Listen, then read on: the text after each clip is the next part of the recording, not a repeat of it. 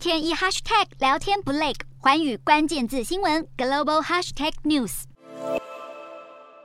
电动车大厂特斯拉的执行长马斯克，近期不管是在商业或是家庭生活，似乎都不太顺利。备受外界关注的四百四十亿美元推特收购案，自从马斯克要求公开用户数据后，就陷入了僵局。马斯克先前曾说，在调查出推特有多少用户是真人之前，他想暂停这笔收购。而他二十一号以视讯方式参加卡达经济论坛，会后受访时再次提到，目前还在等待推特提供用户数据。另外，马斯克创办的电动车品牌特斯拉。近年也面临其他汽车大厂挑战，除了德国福斯、美国福特外，他也在受访时直接点名来自中国的汽车厂牌新星蔚来汽车和小鹏汽车，称赞他们具有竞争力。至于家庭生活方面，则有惊人的消息：马斯克十八岁的儿子泽维尔传出已经向法院提交请愿书，申请变更性别为女性，还将姓名改成维维安，并且从母姓，似乎就是不想以任何形式。跟鼎鼎大名的亲生父亲马斯克有任何瓜葛，而讽刺的是，